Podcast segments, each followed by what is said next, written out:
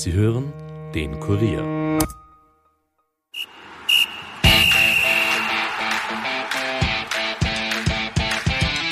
Nachspielzeit. Der Euro-Stammtisch des Kurier. Mit Ulrike Kriegler.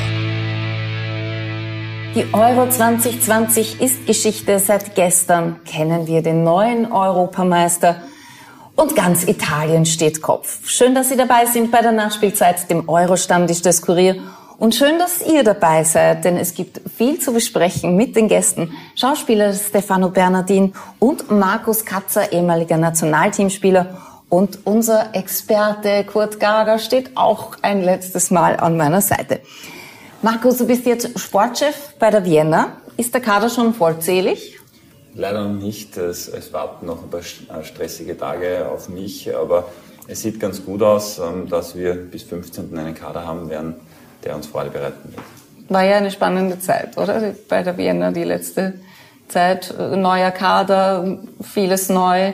Was, was erwartet ihr denn von der Saison? Naja, prinzipiell waren die letzten eineinhalb Jahre einfach schwierig. Ich meine, die waren überall schwierig, aber gerade im Amateurbereich, wo wir nicht weiterspielen haben dürfen letzte Saison und wirklich äh, zu 100 Prozent mit dem Aufstieg gerechnet haben, auch immer in diesem Vakuum, wird weitergespielt oder nicht. Jetzt wurde weitergespielt, jetzt dürfen wir aufsteigen. Ähm, die Saison ähm, wird, wir freuen uns drauf, ähm, endlich dort wieder, wo wir auch schon mal waren, ja, mhm. und wo die Wiener zumindest hingehört. Und wir haben eine schlagkräftige Truppe, wir werden vorne mitspielen und äh, vielleicht können wir ja das ein oder andere Mal noch überraschen. Hast du noch Kontakt zu Vienna? Du warst ja auch mal Trainer. Ja, ich war lang bei der Vienna und äh, ja, natürlich mit dem Markus, dem habe ich seinerzeit selber zu der Vienna noch gebracht von Rapid oder ob es ja möglich, dass er zu Wiener kommt. Und ähm, ja, wie er schon gesagt hat, es wär, war jetzt wirklich auch für die Wiener äh, ganz, ganz wichtig und auch wirklich gerecht, dass die Wiener sich entschlossen haben, da weiter zu tun, weil die Wiener wäre jetzt zweimal hintereinander quasi Meister gewesen und hätten nicht aufstehen dürfen mhm. in die Regionalliga. Und das ist schon dann äh, auch für einen Verein wie die Wiener dann ein, ein hartes Los. Aber jetzt ist es Gott sei Dank geglückt und äh, die Wiener gehört in diesen Bereich Regionalliga, zweite Liga im österreichischen Fußball. Ja, mal alles Gute für die Saison. Du weißt zum einen, wie es sich anfühlt, bei einem großen Turnier dabei zu sein. Du warst bei der Euro 2008 und du weißt auch, was es heißt da in, im eigenen Land. Was ist denn das Wichtige bei so einem großen Turnier in einem Nationalteam? Naja, ich glaube, also ich kann verstehen, warum es nicht funktioniert und ich kann verstehen, warum es funktionieren kann. Ähm, es sind oft Kleinigkeiten. Es ist dann ein Spiel. Wir haben damals eigentlich richtig Pech gehabt, weil wir einfach gute Spiele gemacht haben. Uns hat einfach das Erfolgserlebnis äh, gefehlt. Hätten wir das gehabt, hätten wir sicher auch etwas überraschen können, hätten vielleicht die Gruppenphase überstanden. Ähm, man sieht auch, gerade im Dem-Turnier, wie wichtig dann die einzelnen und die, die schnellen Ergebnisse sind. Ja. Mhm. Ähm, nicht ganz bei Dänemark, ja, aber gut, das hat auch, auch andere ja, Gründe gehabt, natürlich, sehr klar. Aber ich glaube, wenn man da in einen Flow kommt, ähm, dann, dann, kann man, dann kann man auch einfach vorne ähm, mit dabei sein. Italien hat bewiesen eigentlich, dass sie von Anfang bis zum Schluss ähm, die beste Mannschaft waren, mhm. wenn man ganz ehrlich ist. Das werden wir natürlich noch genau besprechen. Es ist uns gelungen, für die letzte Nachspielzeit einen zu finden aus Italien, der zumindest spielen kann, dass er heute nüchtern ist. Ich, äh, das musste ich nicht verstanden. du bist in Wien geboren, aber deine Eltern kommen aus Italien. Wo hast du das Spiel gesehen gestern? Ich war gestern beim, im Prater im Public Viewing mit meinen Kindern und Freunden und mit meiner Freundin. Es war sehr, sehr aufregend. Wir haben dort sehr gezittert und geschwitzt und gebankt. Das war schon gegen Spanien, war ich schon dort. Mhm. Aber ich war gestern zufriedener mit der Mannschaft als im Halbfinale, muss Ist ich sagen. Ist das dein italienisches Naturell, dass du sagst, ich schaue nicht alleine zu Hause, ich bin Italiener, da wird in der, in der Community geschaut? Gruppenphasen zu Hause okay. und ab dem Achtelfinale hinaus, weil sonst, ja. sonst explodiere ich. Da muss man irgendwie raus damit. Kommt da dein italienisches Temperament äh, durch, wenn du Fußball schaust? Auf jeden Fall. Also, also vor allem bei Europa- und Weltmeisterschaften. Mhm. Da, also äh, sonst jetzt, äh, sonst bin ich jetzt gar nicht, jetzt, dadurch, dass es so viel gibt mittlerweile mit Champions League, Euroleague und aber bei Europameisterschaften und Weltmeisterschaften mit den Kindern, dann raffen wir uns zusammen und Italien-Dress, Italien-Fahnen und raus Also schon so richtig ja, mit Kostüm ja. und Kostüm und Maske. Ja, der, der gestrige Abend war teuer, die wollten alle ein neues Dress dort haben. Jetzt muss ich schon ein bisschen warten, nicht? weil ja. in Russland werden die Italiener qualifiziert. Das ist ja. harte Zeit. Ja, ja. Na, Du bist mal. einer der wenigen wirklich erfolgreichen Schauspieler, die trotzdem keine Scheu haben, alles zu machen, verschiedene Dinge. Du machst Ja, Werbung, drei du machst Kinder, was bleibt Ja. Ich bin jung und brauche das Geld. Genau. Aber du hast eine Sendung im ORF moderiert, eine Kabarett-Spieleshow. Ja. Gibt es da eine Fortsetzung? Ja, also wir zeichnen im Oktober vier weitere Sendungen auf. Wann die ausgestrahlt werden, wissen wir noch nicht. Das kommt immer äh, auf das Programm vom ORF an, aber es wird sicher lustig. Wir haben tolle Gäste dabei und die Spiele bleiben gleich und macht großen Spaß eigentlich. Ich war sehr nervös bei den ersten beiden Mhm. War das so dein erster Ausflug ja, ins das war das erste Moderieren? Mal äh, aus dem Cabaret Simple, da Ja, Confrancier. Aber, aber live ist was anderes als im Fernsehen und äh, hat aber großen Spaß gemacht. Also du kannst flexibel sein, hast du jetzt festgestellt. Was machst du momentan? Ich habe gerade jetzt gerade den Bozen-Krimi fertig gedreht. Darum habe ich mir das Viertelfinale auch in Bozen angeschaut. Da war auch große Stimmung gegen Belgien. Und ab September drehe ich dann einen weiteren Film am Gardasee. Aber da ist noch Zeit bis dahin. Ha- Hast du eigentlich selber Fußball gespielt mal? Nur so zum Spaß. Also ich war dann leider nicht so talentiert. Also, aber so für, für ein Promi-Match oder so wird's reichen. Ja. Ja, Kommt also, drauf an, wer die, weißt an- du- ja, kommt drauf an, wer die anderen Prominenten sind. Mit euch nicht, aber Nein, aber die Wiener veranstaltet ja immer wieder gern als Hohen Linienrichter, als Linienrichter bin ich sehr geeignet. Wenn man einen Knopf im Ohr Mit wird schon in der Hand. So. Oh, da. Für richtige Entscheidungen. Genau. Ja. Hast du den klaren Blick? Den klaren Blick. Wenn es aus Libowitz ist. Ja. Okay, also ihr könnt dann eure Daten austauschen Ja, ja. für diverse Promispiele.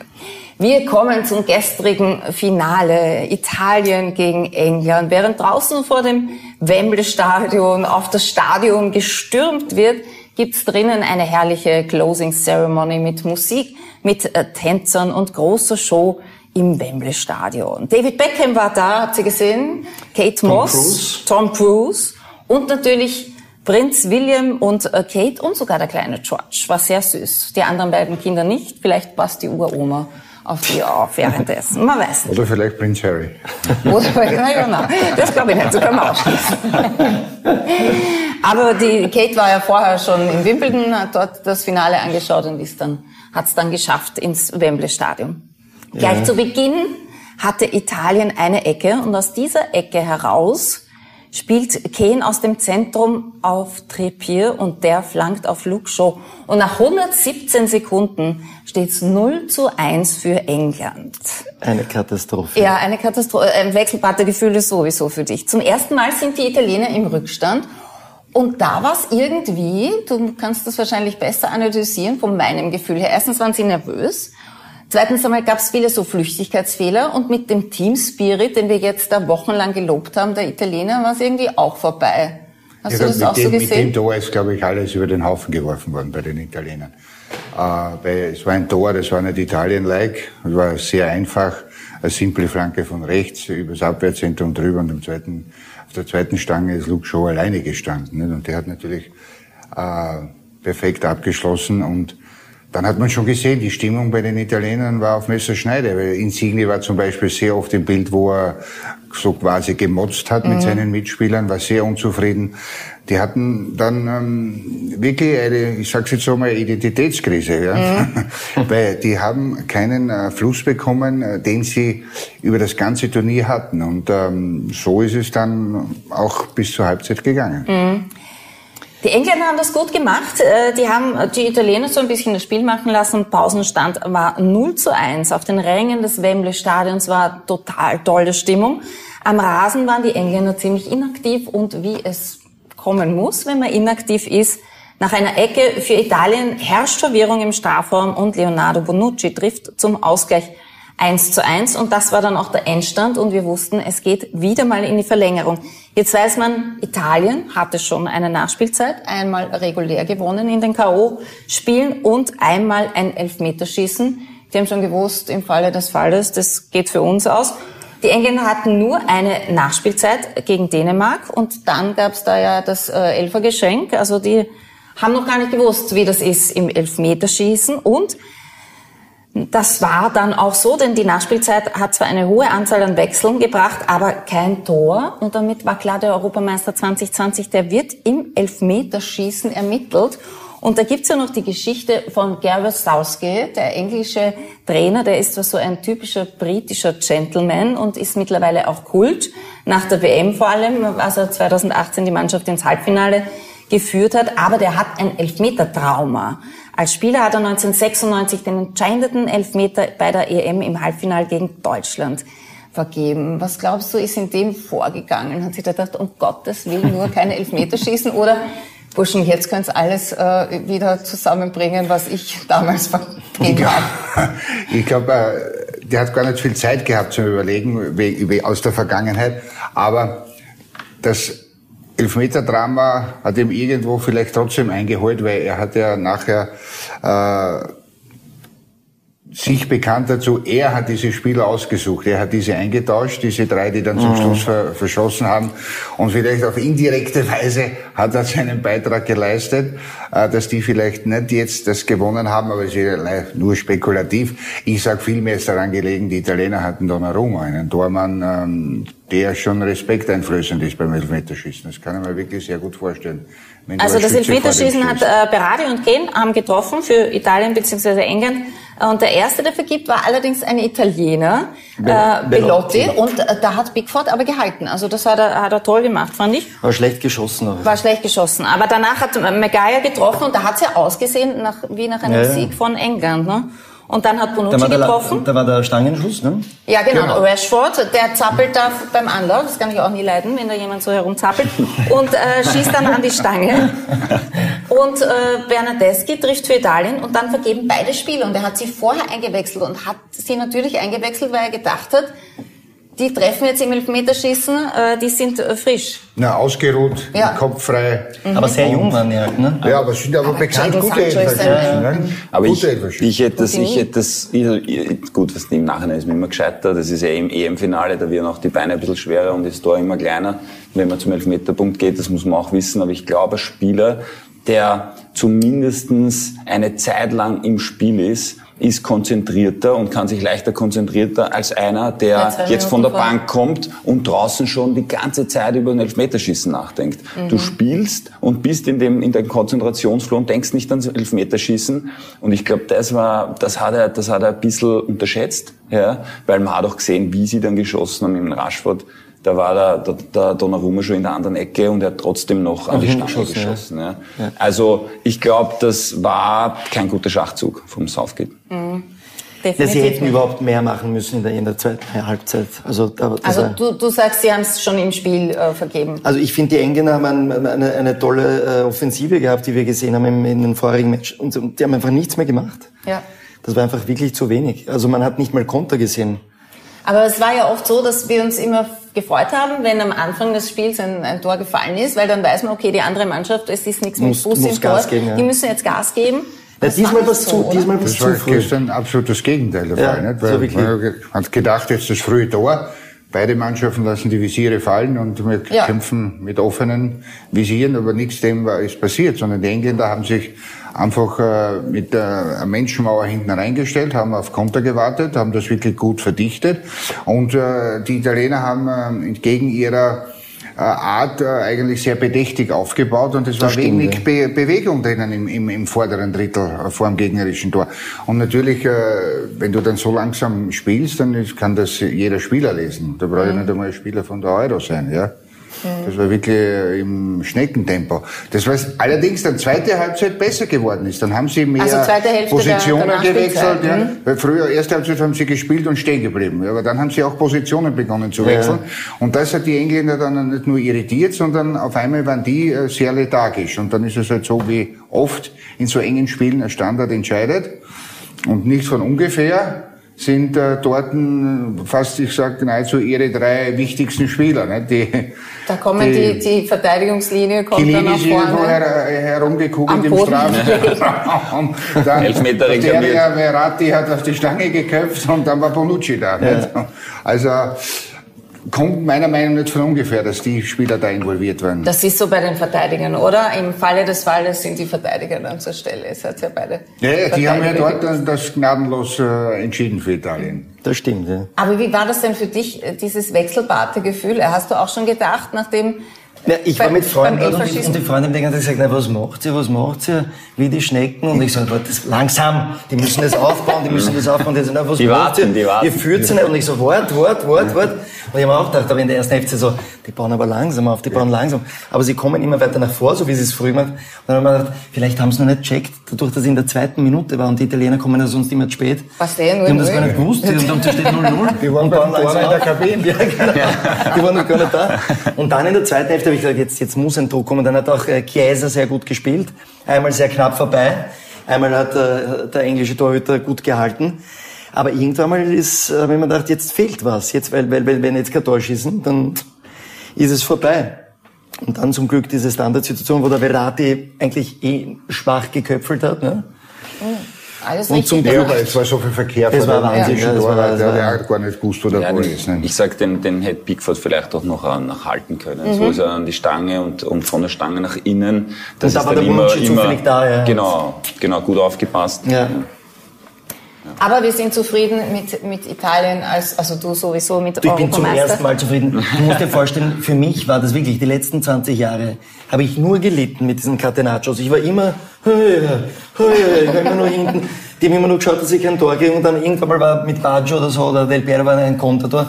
Und bei dieser EM habe ich zum ersten Mal gesagt, ja, sie spielen nach vor. Ich muss mir nicht dauernd anhören, die italienischen Mauer. Und das war für mich wirklich eine Europameisterschaft, wo ich es endlich genießen konnte. Stefano bedingungs bedingungslos nach vorne gespielt. Was? Ja, sie haben bedingungslos, Bedingungslos, ja. nach vorne gespielt. Auch wenn sie geführt haben, nämlich. Und das war für, na, früher, das war ja Wahnsinn, wie mit Arrigo Sacchi. Da war 94, ich war wirklich hinten nur abgeriegelt. hinten abgeriegelt, aber sie haben auch nichts gemacht. Und für mich war das endlich. Ja. Ja, und wir Österreicher können natürlich sagen, wir sind jetzt gegen den Europameister ausgeschieden. Vizemeister. Ja, wir sind quasi Eigentlich. Vizemeister. Ja. Und hätten ihn geschlagen, wenn es Ware nicht gibt. ja. Das stimmt. Wenn Wahrscheinlich. es Wahrheit das stimmt. gibt, äh, hätte die Kniescheibe von Marco Arnautovic nicht im Abseits gestanden.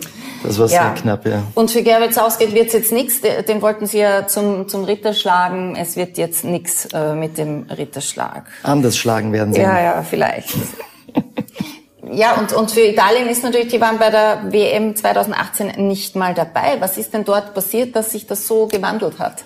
Du, ich glaube, das war, also ich, in diesem Fall glaube ich wirklich war es der Roberto Mancini. Der, der Trainer hat da ganz viel richtig gemacht und hat eine Mannschaft ausgeformt und zwar wirklich eine Mannschaft, wie, wie man auch an den Toren gesehen hat. Jeder hat so ein, zwei Tore geschossen, also nicht jeder, aber es gab keinen, wo man sagt, ohne, ohne ihn schaffen wir es nicht. Viele Torschützen. Viele Torschützen und eine und wirklich eine kompakte Mannschaft. Und er hat den Spielern gesagt, habt Spaß, habt Spaß. Und das hat man wirklich gemerkt, muss ich sagen, von Anfang an. Es gibt noch eine schöne Geschichte von Roberto Mancini. Der hatte als ehemaligen äh, Mitspieler Gianluca Vialli und den hat er ins Team geholt, in das Trainerteam. Und Gianluca Vialli, der hatte Bauchspeicheldrüsenkrebs. Und darüber gibt's, glaube ich, sogar eine Serie auf äh, Rai, die, ähm, ja, wo er der Mannschaft erzählt, äh, dass man eben immer kämpfen muss im Leben um Tore, aber natürlich auch um den Krebs zu besiegen. Und er sagt, es gab noch viele Dinge, es gibt noch viele Dinge, die er erreichen möchte und, und ein Ziel war natürlich der Europameistertitel. Das ist eine schöne Geschichte. Aber was ist Roberto Mancini? Was ist er für ein Typ? Ich glaube, ein, ein, ich- glaube, ein sehr konzentrierter und, und ähm, ein zi- ziemlich, das, das bei den Spielern, da ist jetzt nicht so ein autoritärer drin, habe ich das Gefühl, sondern das bei den Spielern und gibt jedem eine Chance. Und dadurch, dass er selber so ein toller Spieler war und eben mit dem Viali zusammen, glaube ich, äh, ist er nicht nur Taktiker, sondern lässt eben spielen. Sagt, spielt, spielt, habt Spaß, macht was, ja. Und wechselt halt so ein, dass, dass jeder mal zum Zug kommt. Und ich Das, war, das, ist auch bei den Italienern einzigartig gewesen. Genau. Ich glaube, die haben ja als einzige sogar mal den Tormann eingetauscht. Ja, also, gegen, gegen, die, äh, gegen Wales. ja, Im jeder, letzten Gruppenspiel. Ja, jeder gegen, äh, von Italien ist irgendwann einmal am Platz gestanden. Das ist doch auch eine schöne Geschichte, oder? Also mir, mir hat auch sehr gut gefallen, dass bei der Siegerung als erstes Spinazzola ähm, Ja. da reingekommen ist Das war und auf toll. Krücken und, und seine Medaille als erstes ähm, also erhalten hat. Der hat halt gefehlt, die letzten zwei Spiele, muss man sagen. Aber ist okay. Ja, definitiv. Also der, der hat sie, hat sie noch stärker gemacht. Aber ja, was heißt das jetzt für Italien? Gar nichts. Gar also nichts. jedes Turnier ist, hat eine neue Energie. Schauen wir mal, was bei der WM passiert in Katar. Vor allem ist die im Winter. Das sind die. Italiener nicht so. Man hat, man hat ja, glaube ich, bei dieser EM auch gesehen, wie eng die in dem Fall die Europaklasse oder die Weltklasse zusammengerückt ist. Ja, der kann ja nahezu von den ersten 25 Mannschaften, glaube ich, kann jetzt schon mittlerweile jeder jeden schlagen, wenn er die gute Taktik an den Tag ähm, ausgibt.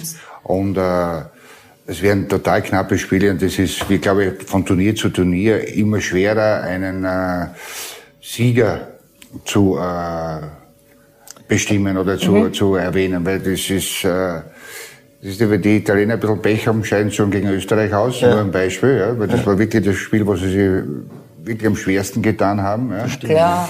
Äh, und ähm, das wird in, in nächstes Jahr die, die WM wird am nichts anders verlaufen. Ja. Die werden Favoriten, wo wir glauben, weil es große Namen sind, gehören die zu den Favoriten, dass die werden genauso purzeln wie jetzt bei der EM und auch die nächste EM in Deutschland wird ähnlich sein. Mhm. Darüber reden wir dann auch noch im zweiten Teil, was wir alles aus dieser Euro gelernt haben. Du weißt schon, wie sich das anfühlt, äh, einen Engländer aus einem Bewerb zu werfen. Du warst bei Rapid nicht nur zweimal Meister, sondern euch ist es auch gelungen, zweimal, ich glaube Aston Villa war es, ja. oder? Die aus dem Bewerb geworfen habt. Was, was bedeutet der Fußballer auf der Insel? Naja, das ist schon was ganz Besonderes gewesen. Ich meine, kaum, kaum ist man in England, merkt man, was, was bedeutet Fußball für die Engländer. Ähm, da, allein der Rasen am Platz, also das, das sieht man normal nur am Golfplatz. Ähm, wir waren zweimal krasser Außenseiter und das witzigerweise, wir haben sie zweimal hintereinander rausgeschmissen. Im ersten Jahr haben sie uns gesagt, okay, die haben uns unterschätzt im zweiten Jahr, aber das ist kein Argument mehr. Ähm, das war großartig, das war großartig. Im zweiten Jahr haben wir sogar auf der Insel dann gewonnen.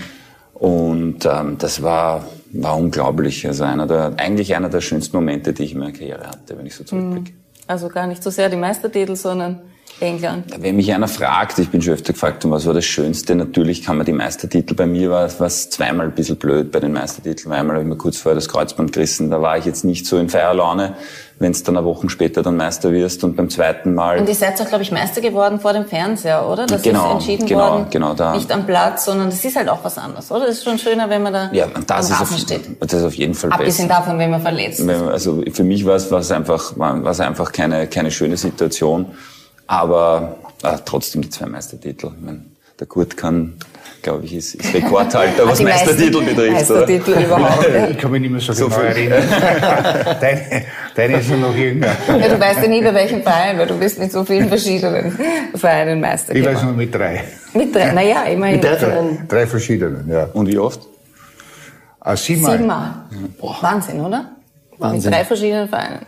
Da, waren, da gebe ich dir hundertprozentig recht, da waren einige dabei, äh, die wirklich dann in der letzten Runde passiert sind. Ja? Also mir Am Rasen. Das ist das, das, woran man sich erinnert, oder? Eine große Konkurrenz natürlich sportlich mit der Austria. Und aber es ist wirklich oft gegangen bis zur letzten Runde. Ja? Und es wirklich, die Entscheidung ist gefallen in der letzten Runde.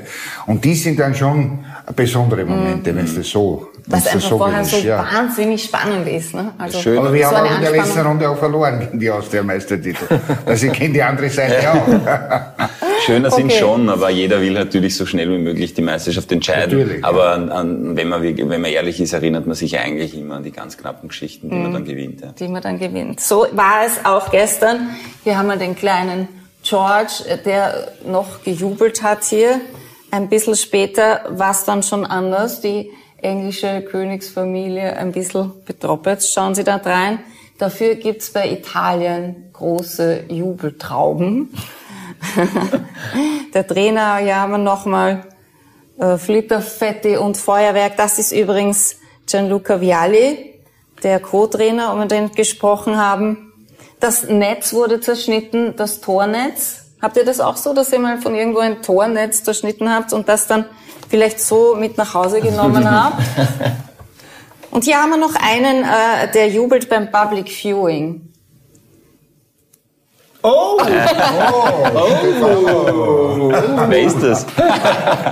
Wir haben hier irgendeinen Italiener äh, so. fotografiert beim Jubeln. Ist es lang geworden gestern noch? Ja. Dadurch, dass die Kinder mit nicht zu lang, aber intensiv, sagen wir Na so. gut, aber deine Kinder sind ja schon Teenager, oder? Ja, also die, Na, die werden eh noch länger aufgegangen. Ich habe es dann ja. gezwungen. So, es ins reicht. Bett zu, jetzt reicht's. Ich muss morgen zu einem wichtigen Interview. Irgendwann muss sich der Papa durchsetzen. Ne? Ja. naja, beim Feiern, beim Nachhausegehen ist es immer schwierig. Schwierig. Wir reden natürlich noch über die verschiedenen Spieler. Gianluigi Donnarumma gegen Jordan Pickford. Wir haben das gestern hier in der Vorberichterstattung ein bisschen verglichen. Ähm, trotzdem Jordan Pickford sehr gut gehalten hat. Der bessere war doch äh, Donnarumma. Ja, wobei man sagen muss, die Engländer haben, es ist jetzt auch wieder mal gelungen, nach langer, langer Zeit, dass sie einen Tormann da hinten drinnen haben, der, auf den sie sich wirklich verlassen mhm. können. Weil die haben ja wirklich sehr viele Torleute gehabt in den letzten, ich sag schon fast Jahrzehnten, die nicht so das nötige Bollwerk waren. Die hatten zwar große Namen, wie zum Beispiel Siemen, äh, aber definitiv nicht äh, ein Tormann, der dir den nötigen Rückhalt gibt. Mhm. Das sieht man jetzt. Bigford ist jetzt so einer. In Italien hat auch so einen. Ich glaube, auch Österreich hat äh, so einen guten Weg mit Daniel Bachmann hier wieder Voll. eine starke Nummer eins zu bekommen. Mhm. Also da sieht man ja, wie wichtig äh, diese, diese Leute sind. Ja. Und die tragen natürlich viel dazu bei, ob eine Mannschaft Erfolg hat oder Misserfolg. Oder eben nicht. Darüber reden wir gleich im zweiten Teil. Im Laufe der Euro haben wir immer wieder die Quizfrage des Tages gestellt. Es gab immer wieder Tippspiele und es gab ein großes Tippspiel, bei dem man einen Fernseher von LG inklusive Simply TV gewinnen konnte. Im zweiten Teil erfahren wir, wer unsere Preise bekommt. Bis gleich, bleiben Sie dran.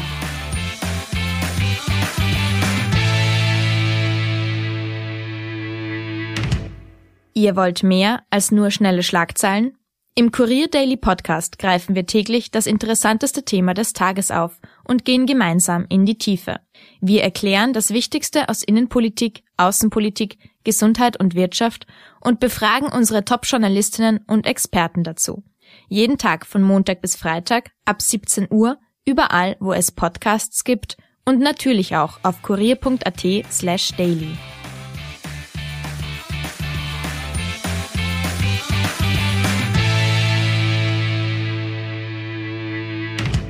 Willkommen zurück bei der Nachspielzeit, dem Euro-Stammtisch des Kurier mit unseren heutigen Gästen. Der Sportchef der Vienna, Markus Katzer und Stefano Bernardin, unser italienischer Schauspieler und natürlich Kurt Gager, Markus Katzer. Das kommt mir total komisch wenn ich Markus zu dir sage, weil du bist der Mackie Katzer für alle. Wie kam es eigentlich zu diesem Spitznamen?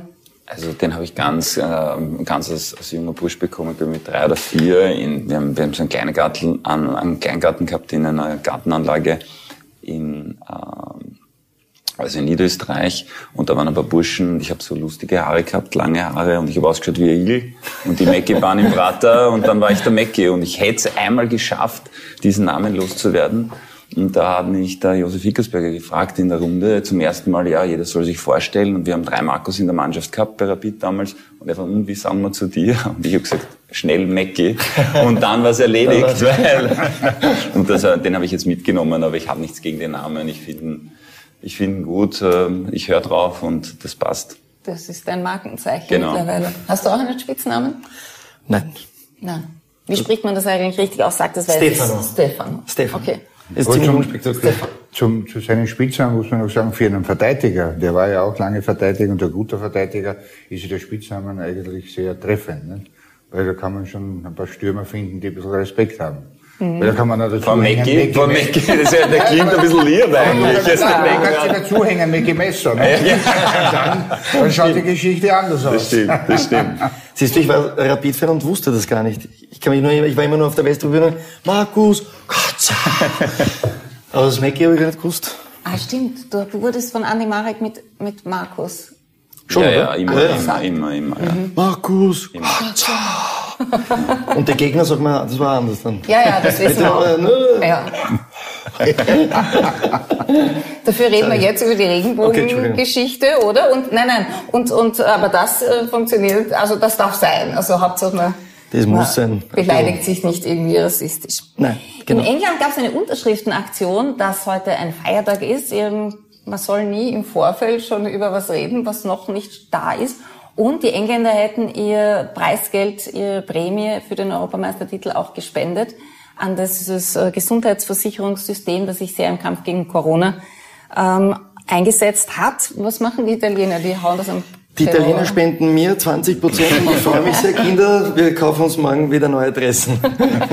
ich habe keine Ahnung. Also die, was die machen. haben da nicht so wohltätige. Aber das ist ja auch nicht gut, wenn man das im Vorfeld so äh, kommuniziert. Vielleicht, vielleicht ist es rausgerutscht. Es bringt nie Glück. Es bringt nie Glück, ja genau. Ja. Wenn man was verteilt, was man noch was nicht man noch hat. gar nicht hat. Mhm. Ja. Zum 34. Mal haben diese Italiener jetzt nicht verloren. Das zeigt schon, dass sie wirklich gut sind, oder? Die werden auch für die Weltmeisterschaft dann naja, das ist ein eine, Thema. Eine unglaubliche Zahl, nicht? Und vor allem, wie viele Spiele dabei waren, wo sie gar keinen Gegentreffer bekommen Ja. haben. Das stimmt. Das muss man ja auch noch Aber die. Engländer- Sascha Kalajdzic Ja, auch, ja.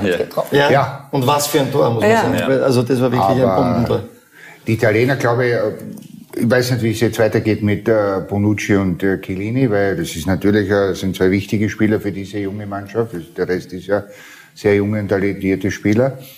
Äh, wie sie dieses äh, Abwehrzentrum schließen werden oder entschließen sie die noch äh, das eine Jahr anzuhängen für Katar, weil das ist ja nächstes Jahr.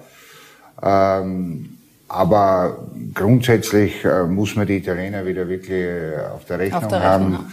Und äh, so wie es halt einer großen Fußballnation Nation, eben zusteht, ja, keine Frage. Ist es das, was eine gute Mannschaft ausmacht, dass man so ähm, nicht nur die Charaktere unter einen Hut bringt, sondern so eine Altersstruktur hat, die sich so ein bisschen durchmischt?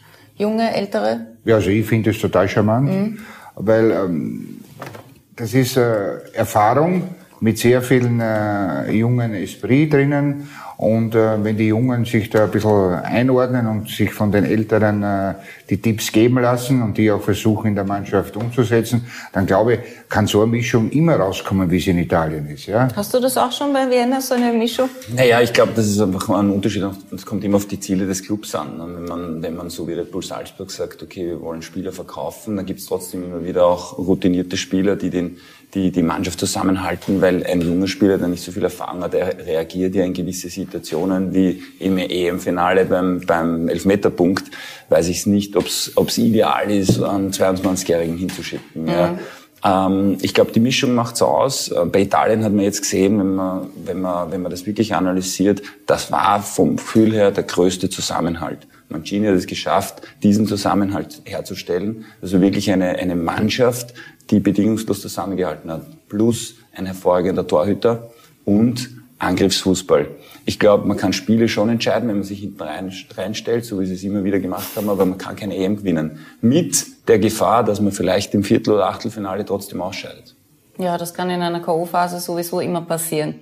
Aber bei den Italienern, wir haben oft darüber gesprochen, ist, äh, war sehr auffällig, dass auch in der Verteidigung, wenn die mal ein Tor äh, verhindert haben, Dann haben die sich gejubelt, die ja. voll Ja. abgefeiert. Also das war wie beim Volleyball fast, wo die abklatschen Ja. oder so. Ist es auch das, was es ausmacht? Also ich finde, man hat es ganz klar gesehen an Frankreich. Frankreich hat wirklich ganz tolle Einzelspieler. Ja? Und die waren so, also jeder hat für sich gekämpft. Die haben eben nicht zusammengehalten. Mbappé hat verfehlt. Der ist alleine vom Platz gegangen. Keiner ist hingegangen und hat ihn getröstet. Das hat man überhaupt noch nicht gesehen. Und ich glaube eben, wie du richtig gesagt hast, die, der Standard ist so hoch mittlerweile. Also es gibt kein, kein kleines Land mehr, sondern die Schweiz hat dann noch aufgeholt. Also sind alles sehr gut. Man muss einfach als Mannschaft zusammenhalten. Und ich glaube, die Älteren haben dazu beigetragen, zu sagen, kommt's, kommt's, machen wir weiter, wir halten zusammen. Und das war halt das, das Wichtige bei dieser Europameisterschaft, dass man einfach zusammenhält als Mannschaft. Ich meine, war, äh, Fußball war immer schon ein Mannschaftssport, aber es ist immer wichtiger geworden, weil, weil die Qualität, die athletische Qualität ist relativ gleich mittlerweile. Also die Also Sprinter von der sind Technik her, von, von der, der Technik. Athletik sind die relativ gleich einzustufen. dadurch, dass du als Einzelspieler nicht mehr so viele Möglichkeiten hast, äh, zu dribbeln oder so wie es früher war, weil alle schon hinkommen, also es ist schon taktischer geworden, der Fußball, oder? ja. Ja, absolut, absolut. Und dadurch muss man als Mannschaft zusammenhalten. Was, man, was, man, was diese eben auch äh, wesentlich gezeigt hat, ist, dass das, das Wort Kollektiv ganz groß geschrieben wird. Ja. Und natürlich äh, tut es jeder Mannschaft gut, wenn sie Einzelkönner dabei haben oder außergewöhnliche äh, Spieler dabei haben. Aber die müssen sich auch in dieses Kollektiv einordnen und müssen fürs Kollektiv da sein. Äh, dann äh, hast du eine gute funktionierende Gruppe und die kann dann auch Erfolg haben. Und so wie der Stefano gesagt hat, bei Frankreich hat man das gesehen. Da war diese Geschlossenheit äh, innerhalb der Mannschaft nicht so gegeben. Ja? Ja, da haben wir auch erfahren, dieses Theater da beim Training, der spielt mit dem Ball nie hin, das ist ja Kindergarten. Giroud War schon im Vorfeld. Ja? Äh, Giroud und Benzema. War schon im Vorfeld so. Ja. Ja, ja, das stimmt, ja. Und die, die, die Franzosen sind ja offensichtlich da vielleicht äh, Spezialisten, weil die hatten ja auch, äh, so lange ist das nicht her, bei der WM in Südafrika, wenn ich mich erinnere, 2010 auch ein großes Theater. Ne? Die, äh, Ja, ja. Innerhalb der Mannschaft, die mussten ja dann nach der Vorrunde nach Hause und das war ja äh, Stimmt, staatstragende äh, Momente haben sich da Aber ist das nicht Aufgabe des Trainers, da eine Mannschaft zu formen auch? Was glaubt ihr? Ja, hundertprozentig. Der Trainer ist dafür verantwortlich. Noch dazu bei einem Nationalteam, kann ich mir aussuchen. Ja, okay. glaub schon. Wenn du dich so aufführst, bist du das nächste Mal eben nicht dabei. Hm? Naja, das ist, kommt auch, auch wieder drauf an, auf die Größe eines Spielers. Also das äh, kennen wir ja in Österreich selber auch. Nicht? Wir haben ja selber jahrelang jetzt eine Diskussion geführt, wo soll der und der spielen, bis wir dann draufkommen, ist die richtige Position ist auch doch dort, wo er eigentlich immer gespielt hat bei seinem Club. Ja. Und da hat es der Mannschaft auch gut getan, muss man ganz ehrlich Der sagen. Bei Alaba meinst du? Ja. Das hast du jetzt Ja. gesagt. Nein, stimmt, weißt das, war, du, das, war, das war wirklich so. Ja, es war der Er hat sich einfach wohlgefühlt in, ne, in seiner Position. Also, also mit einem Spieler hast dich schon abgemeldet, aber als Trainer würde man dich sofort wieder während Legenden spielen, oder? Gut, nehmen wir mit, oder? Ich kann jede Mannschaft coachen, ja? Also eine der Erkenntnisse. Für den, für den äh, Mannschaftszusammenhalt zu sein. Ist das im Theater auch so, dass man nur auf der Bühne als Team funktionieren kann? Äh, beim Theater ist es genauso. Auch dort gibt es Einzelspieler, Stars. Ja? Und wenn sich das, aber wenn, wenn du merkst, dass der Star nicht mitspielt mit dem Ensemble, sondern nur noch auf sich selber, dann ist es Fahrt für die Zuschauer. Dann ist es keine, es ist eine, es ist auch ein Mannschaftssporttheater. Außer es ist ein Monolog, dann ist es Ja. wurscht. Ja? Aber, aber, Aber dann sind die anderen ja normalerweise nicht da. und je stärker und je stärker gepasst wird, desto stärker ist auch dann der Star wieder. Also es, es, es hängt immer zusammen. Es, auch, bei, auch beim, also der De Niro zum Beispiel hat immer mit, mit der Jodie Foster ganz viel geübt, die war ganz jung bei Taxi Driver. Der hat ganz viel mit ihr gemacht und hat sie stark gemacht, weil er gewusst hat, wenn sie stark ist, bist du auch stärker automatisch. Also so ist es halt. Hast du so Vorbilder, wo du sagst, äh, so wollte ich spielen oder Roberto Baggio. Oder du meinst ein Schauspieler, oder was? Ein Schauspieler, Ja, auch, auch die ja. italienische Fußballmannschaft ist für mich Ja, ein Schauspieler ja, sehr ja. wichtig. Haben wir gesehen, dass Wie das der Schauspiel- Immobile, das ist ein, ein toller Schauspielcoach. Ja, aber auch, auch bei den Engländern äh, mit Raheem Sterling, oder? War auch, ein, war auch eine gute So, War Schauspieleinlage. gestern auch wieder ein, Szenen Ja. dabei. Hat auch, ist auch einmal umgefallen, weil, weil es eisig war. Oder Aber das war das Beste, der liegt am Boden. Ah, und dann so, was, wir haben ein Tor geschossen. Also, da bin ich dabei. Keine der, Schmerzen, der hat übrigens am wenigsten gefallen von den Italienern. Ciro Ja, der war auch gestern jetzt nicht so äh, präsent. Ja, schade. Der, er bei- in der ersten Halbzeit mit dem Schuss ein Pech hatte. Ich glaube, der wäre sehr interessant geworden, wo der Verteidiger geblockt Ja, hat. ja. Erste Halbzeit, die Direktabnahme. Das stimmt, ja. Aber er hat äh, nicht so. zu wenig performt. gemacht für das Kollektiv, meiner Wer Meinung nach. gut performt hat, war Cristiano Ronaldo, denn der ist Torschützenkönig geworden. Harry Kane äh, bleibt ohne Titel, also weder die, den Europameistertitel, Schützenkönig ist sich auch nicht mehr ausgegangen. Dazu hätte er nämlich ein Tor schießen müssen. Was er nicht hat, hat vier Tore erzielen können im Turnier und Ronaldo fünf. Patrick Schick hat auch fünf, aber Ronaldo hat zusätzlich noch einen Assist. Und damit gehört der Schützenkönig wieder mal ihm. Bester Spieler ist geworden Gianluca, Gianluigi Donnarumma, der Tormann. Ist, Echt? Ja. Ähm, der war schon an der Bar wahrscheinlich. Ähm, Das weißt du gar nicht, das ist Italiener. Donna, Donna wer? war klar. Madonna? Donna? Der hat, das ist doch selten, oder? Dass ein Tormann ja zum besten Italiener. Spieler. Ja, es ist selten, aber ich glaube, ich meine, er ist Feldspieler, somit kann er auch der beste Spieler werden. Und das wurde viel zu oft nicht äh, gemacht. Ich glaube, dass er ein Grundstein für diesen Europameistertitel war und somit ist auch gerechtfertigt, ihm auch im Finale den entscheidenden Elfmeter dann oder die Elfmeter gehalten. Ja, und somit ist das gerechtfertigt, denke ich. Wer wäre noch in Frage gekommen für Ich euch? glaube, beim als bester Spieler? Torschützenkönig musst du sagen, wer denn sonst? Wer denn sonst? Oder. Wie Ronaldo. Er braucht drei Spiele oder vier, was er hat, Ja. und das genügt. Nicht? Reicht. Ja, und beim, beim Spieler des Turniers, ja, diskutieren wir einfach nicht drüber, akzeptieren es und es ist Ja, ja, wir verdient. Es ist wirklich verdient, dass er Spieler des Turniers geworden ist. Weil Aber wenn es so knapp ausgeht, ist es, ist es doch oft so, dass dann einer, so wie im äh, WM-Finale hat Frankreich gewonnen, bester Spieler war dann, glaube ich, Luka Modric. Ähm, da gibt man doch diesen besten Spieler dann oft Dem dem, anderen. dem, an dem, dem Finalverlierer. Aber da wer- ist keiner in Frage wer- gekommen. Vielleicht Sterling hat stark angefangen Ja, bei den Engländern, und dann stark nachgelassen. komplett runtergefallen. Kane hat schwach begonnen, ist dann stärker geworden, war auch gestern, speziell erste Halbzeit, sehr präsent. Mhm. So, und dann, ähm, Er war, er war in Wahrheit war er gestern der beste Spieler und übers Turnier gesehen äh, der hat, der hat nicht viel Tore bekommen, ja. Und das auch, weil er einfach super gehalten hat. Somit ist es wirklich. Und vor allem er hat entscheidend dazu beigetragen, dass die den Titel geholt Ja. haben. Und das ist ja wirklich was Zählbares, ja. Auf jeden Fall. Also gerechte Entscheidung. Gianluigi Donnarumma ist der beste Spieler geworden. Was wird uns sonst von dieser Euro 2020 in Erinnerung bleiben, außer dass sie nicht 2020 stattgefunden hat? Das stimmt. Was denkt ihr? Die, die Eriksen-Geschichte? Naja, die Eriksen-Geschichte wird sicher äh, noch lang genug rauf und runter gespielt werden, keine Frage. Ähm, was wird überbleiben von dieser EM? Ähm, viele haben geglaubt, dass äh, nicht sehr viele Spiele werden sein, die von hohem Niveau sein werden, weil die Spieler alle überspielt sind, lange Saison, dann natürlich jetzt noch äh, verstärkt mit dieser Corona-Zeit. Aber man muss ganz klar sagen, dem war nicht so. Also speziell die Top-Mannschaften waren äh, auch körperlich, speziell die Italiener, wenn man sieht, die haben ja glaube ich drei Spiele in der Verlängerung mit Elfmeterschießen Mhm. gehabt, waren äh, körperlich äh, top. Und haben noch ein paar drinnen, die im Champions League-Finale gewonnen haben. Also die haben wirklich das volle Programm. Ne? Genau. Und dann natürlich, ähm, das muss man jetzt wirklich ähm, als äh, Realität anerkennen, dass einfach die Dichte im vorderen Bereich ist zusammengerückt. Ja?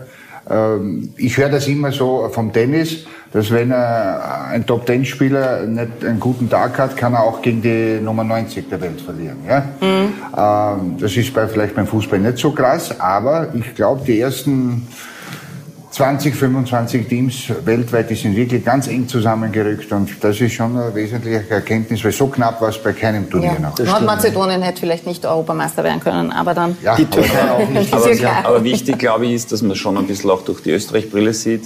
Auf Also jeden ich Fall. muss ehrlich sagen, das Spiel, ich meine, wir haben jetzt nicht so gut angefangen im, im ersten Spiel, aber das Spiel gegen Italien war das erste seit ganz langer Zeit, wo ich wirklich vom Fernseher war und gedacht habe, okay, das schaffen wir und das bei, bei so einem Ereignis und ähm, zu einem Zeitpunkt äh, in, in der Co-Phase. Ja. Also ich muss ehrlich sagen, das war, das war, darauf kann man aufbauen und das stimmt mich eigentlich positiv, auch das, was in Zukunft passieren wird. Darüber Vielleicht reden wir gleich noch, über die Österreicher. Warte noch kurz. Ja. Ähm, es gab noch ähm, äh, überhaupt, dass wieder Zuschauer da sein durften. Das war ja wieder was Neues. Ich glaube, das wird uns auch in Erinnerung bleiben nach so langer Zeit. Es gab zum ersten Mal den Video Assistant. Ähm, hat sich so mittel etabliert. Nicht immer glücklich. Nicht immer Nicht glücklich, immer aber glücklich, ähm, wir starten ja erst mit, mit dieser Regelung. Ähm, es gab unterschiedlich viele Zuschauer. Mal war es voll, mal war es nur halb voll. Also je nachdem, wie die Länder, äh, die Regierungen das äh, erlaubten. Ähm, es gab ein wunderschönes Tor von Patrick Schick, oder? Also das wird uns auch in Erinnerung bleiben, als 50 der, Meter. als der schottische Ein Tormann da die Kunststoff, ja. Abstandsregel ein bisschen genauer genommen hat. ähm, es gab äh, viele Länder. Einwechslung. Es gab ja, es gab verschiedene äh, Austragungsorte. Ähm, das wird es jetzt auch wahrscheinlich, zumindest bei der nächsten Euro, nicht geben. Es gab diese mehr Einwechslungen durch Corona ja auch. Die Kader waren größer. Glaubt ihr, wird sich das etablieren? Also werden wir da dabei bleiben, auch wenn wir nicht mehr Corona haben? Also das mit den Mehreinwechslungen finde ich eigentlich prinzipiell gut, weil das hält das Spiel natürlich frisch, wenn du fünfmal einwechseln kannst. No, noch dazu, wenn die so eine lange Saison gespielt haben. Oder, also so- oder sogar sechsmal. sechsmal? Eh, mit Verlängerung. Mit Verlängerung. Also mit Verlängerung, Ja. richtig, ja.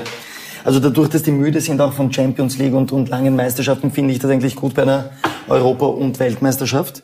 Sollte man beibehalten. Und die verschiedenen Austragungsorte fand ich eigentlich auch nicht so schlecht. Also, Fandest du nicht so schlecht?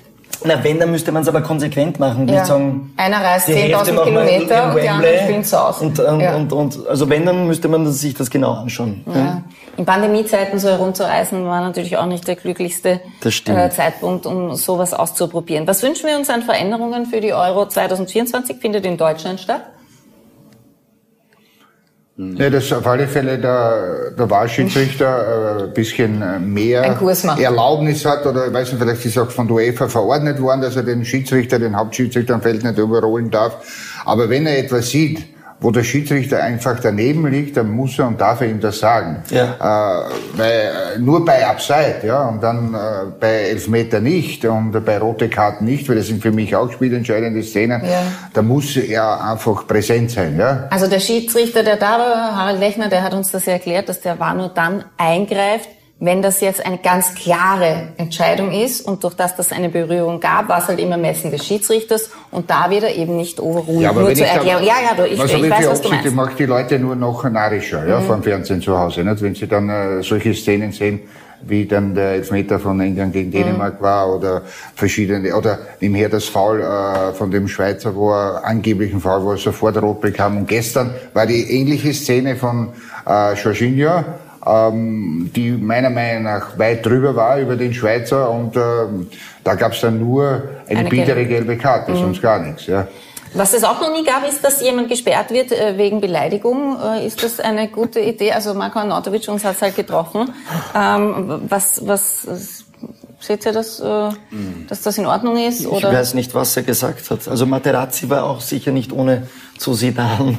Gut, das war im letzten Spiel, der hat das gut gemacht, hat sich das für das und, er Finale hat, auch und, und er hat so gemacht, dass man es nicht gemerkt hat, so ganz leise. Ne? Ich glaube, das ist auch Man der konnte Punkt. nicht Lippen lesen. Weil es- die Frage ist immer, wann macht man das? Ja, ich meine, wenn man ein Tor macht und dann, glaube ich, eine gefühlt zwei Minuten lang in eine Richtung schimpft, ist das nicht so schlau, weil dann besteht natürlich automatisch die Möglichkeit, dass das irgendwie aufgenommen wird. Ja. Wenn man das während dem Spiel 25 oder das wird auch im Finale 100 Mal passiert sein, da hat es auch die ein oder andere Diskussion gegeben. Aber, aber das passiert nun mal. Ich glaube, es ist einfach wichtig, wann man das tut ähm, weil das sind Emotionen, die sind eh nach dem Match vergessen und das ist Fußball und das gehört auch dazu. Aber in der Form, wie es Marco gemacht hat, war es nicht schlau und noch dazu hat er die Mannschaft stark geschwächt. Dadurch. Ja. Also wir lernen daraus, Marko Arnautovic hält in Zukunft die Klappe. Äh, wir können, so wie du gesagt hast, wir heben uns das auf für die WM 22 dann äh, und spielen so weiter wie gegen Italien. Hoffentlich, äh, Franco Foda, für euch bleibt der Trainer. Also ich glaube mittlerweile ja auch bestätigt vom Präsidenten und auch vom Sportdirektor. Und äh, sage ja, die, äh, die Europameisterschaft selber jetzt, die ist ja überall positiv bewertet. Es waren sehr viele Ungereimtheiten im Vorfeld der Europameisterschaft, weil die Ergebnisse nicht gepasst haben, weil die Spielweise nicht gepasst hat. Ähm, aber ich gehe davon aus jetzt, dass so wie die einhellige Meinung ist von Seiten des ÖFB, wird sich hier in der nächsten Zeit nichts ändern und äh, Franco Foda wird auf alle Fälle die Qualifikation spielen, das was man hört. Da muss er jetzt durch. Das muss er, Ja. muss er auslöffeln, was er sich eingebrockt hat. So, äh, was werden wir ab heute fernsehen, ist noch die Frage. Ja, Und das ist Einer wird vielleicht an einem neuen Fernseher Fernsehen, denn wir hatten drei, die dieses Finale richtig getippt haben, also die im Finale Italien gegen England äh, getippt haben und auch den, also Italien als Europameister. Und ich bitte jetzt unsere Gäste da einen zu ziehen, weil, weil wir haben noch drei Preise natürlich. Also es gibt zwei Trostpreise und den LG Fernseher mit 55 Zoll und Simply TV. Und wir machen das ganz nach dem klassischen Muster 3, 2, 1. Dritter Preis ist ein Kurier-Abo, zweiter Preis ist ein Rasierer von Akatronic und der erste Preis ist dann der Fernseher. Stefano, möchtest du beginnen? Gut, bist du, Preis bist du dabei, Kurt, oder? Nein, der Kurt ist nicht dabei. Wir waren mit dabei. Das Ich das ist jetzt, was Platz jetzt? drei. Platz Jetzt drei Platz ist das. Kurier-Abo. Das ist eigentlich, eigentlich ist das der Hauptpreis, ne? Kurier-Abo ist eigentlich der Hauptpreis, Kurier-Abo aber ist du darfst jetzt mal... Wir Ja, mal. schau mal nach. Ja, mach auf. Kannst du vorlesen. Italiener gewonnen. Wolfgang Wiederstein. Gewinnt ein Kurier-Abo. Gratulation. Gratulation. Platz äh, zwei. Wer ist das? Es geht um einen Rasierer von Akatronic. Alfred Reisenberger. Alfred Reisenberger gewinnt einen Rasierer. Wir brauchen es eigentlich nicht mehr ziehen. Jetzt wird's Gib mal. Jetzt wird spannend. Stefano Und Bernhard. äh, das ist Michael Poklonik und der gewinnt den LG Fernseher inklusive Simply TV. Ja, es hat sich ausgezahlt, bei uns mitzuspielen, oder? Auf jeden Fall. Ja. Der LG-Fernseher geht an Michael Poklonik. Zweiter Preis Alfred Reisenberger Rasierer und Wolfgang Wiederschein gewinnt ein Kurier-Abo. So, und jetzt ist das Bier ausgeschüttet von der Kurierbox. Auch keine. Wow. Ähm, gut, wir hatten 32 Nachspielzeiten. Ich glaube, du warst bei 14, mein Experte. Wie fällt dein Nachspielzeitresümee auf? Ihr unterschreibt es bitte noch auf unserem Trikot. Ja, also ich muss ehrlich sagen, ähm, ich hatte so eine ähnliche Situation schon einmal, aber es hat mir mit dir wirklich sehr viel Spaß gemacht. Und ähm, finde es schade, dass es heute zu Ende geht, aber alles Schöne hat einmal ein Ende und wir müssen auch das hier heute akzeptieren und deswegen haben wir heute auch zum Schluss zwei nette Gäste gehabt. Absolut. Und, äh, Würdiges Danke für die Finale. Einladung. Hat großen Ja. Spaß gemacht. Ja. wirklich. Dankeschön. Ne? Es gibt ja vielleicht wieder mal eine Weltmeisterschaft oder eine EM und vielleicht der Kurier überträgt wieder. Ja, das hoffen wir natürlich. Wir sehen uns hier als Gast oder als Experte. Schauen wir mal. Was auch immer.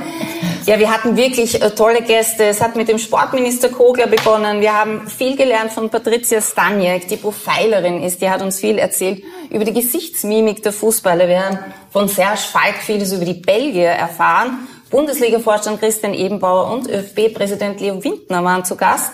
Die haben diese Sendung sehr bereichert. Die Ex-Landeshauptleute Michael Häupl, Erwin Bröll und Hans Nissel waren auch sehr unterhaltsam. Äh, Wir hatten Josh zu Gast mit seinem neuen Sommerhit, äh, den Rapid-Präsident. Der war auch bei uns eine entzückende Spielerfrau, die Freundin von äh, Christoph Baumgartner, Sandy Sobotka und sämtliche Ex-Nationalteamspieler. Ja, und heute sogar einen Botschafter des Europameisters. Trikot ist unterschrieben, vielen Dank. Ja, was immer wir jetzt damit machen werden, oder das wird vielleicht irgendeinem guten Zweck versteigert oder mal schauen, wir werden das auf jeden Fall in Ehren halten. Ja, auch ich habe viel gelernt hier bei der Nachspielzeit. Ich möchte mich danken, vor allem bei dir. Vielen Dank, du warst ein großartiger Experte, war jeden Tag an meiner Seite. Danke, Äh, außer es war nur mit Akagündis hier und an den auch. Vielen Dank natürlich auch an die Jungs von der Technik, die da hinter der Kamera stehen und äh, ganz viel gearbeitet haben. Es hat fast immer alles geklappt, wie das ist. So bei der Technik, unsere Maskenbilderin Dani hat auch großartige Arbeit geleistet, wie man sieht. Danke an Richard Gasel, der uns hier das Vertrauen geschenkt hat und uns diesen Stammtisch ermöglicht hat. Ganz lieben Dank an Alexander Strecher, der war vor Ort vom Kurier und hat immer Videos gemacht, die er uns dann geschickt hat. Und wir hatten so das Gefühl, wir sind live dabei bei dieser Euro und nicht nur am Stammtisch. Und nicht zuletzt die beiden Damen, die hier alles schupfen, den ganzen Laden. Das ist die Karin Höllberg, vielen Dank. Und die Daniela Son, die ist Gott sei Dank schon auf Urlaub, die hat Glück gehabt. Das war die Nachspielzeit, der Euro-Stammtisch des Kurier, heute mit Markus Katzer. Viel Glück bei der Vienna. Noch eine gute Kaderzusammenstellung. Und Stefano Bernardin, gehst du jetzt schlafen oder weiter feiern? Jetzt wird gefeiert. Jetzt wird feiert. Jetzt wird vorbereitet für die WM. genau, in eineinhalb Jahren geht's weiter mit Eine der Woche ist Weltmeisterschaft. Deutsche Vita, ne? Ein, ein großes Ereignis. Ja, danke nochmal dir. Auch heute eine großartige Analyse. Es hat auch heute sehr großen Spaß gemacht. Und danke dir, du machst das wirklich hervorragend, muss ich wirklich Oh, sagen. Nein, Dank. wirklich das freut ganz mich sehr. toll. Ja. Uli, war eine sehr schöne Zeit mit dir. ja, für mich auch danke. Ich hoffe, wir sehen uns wieder. Danke, tschüss.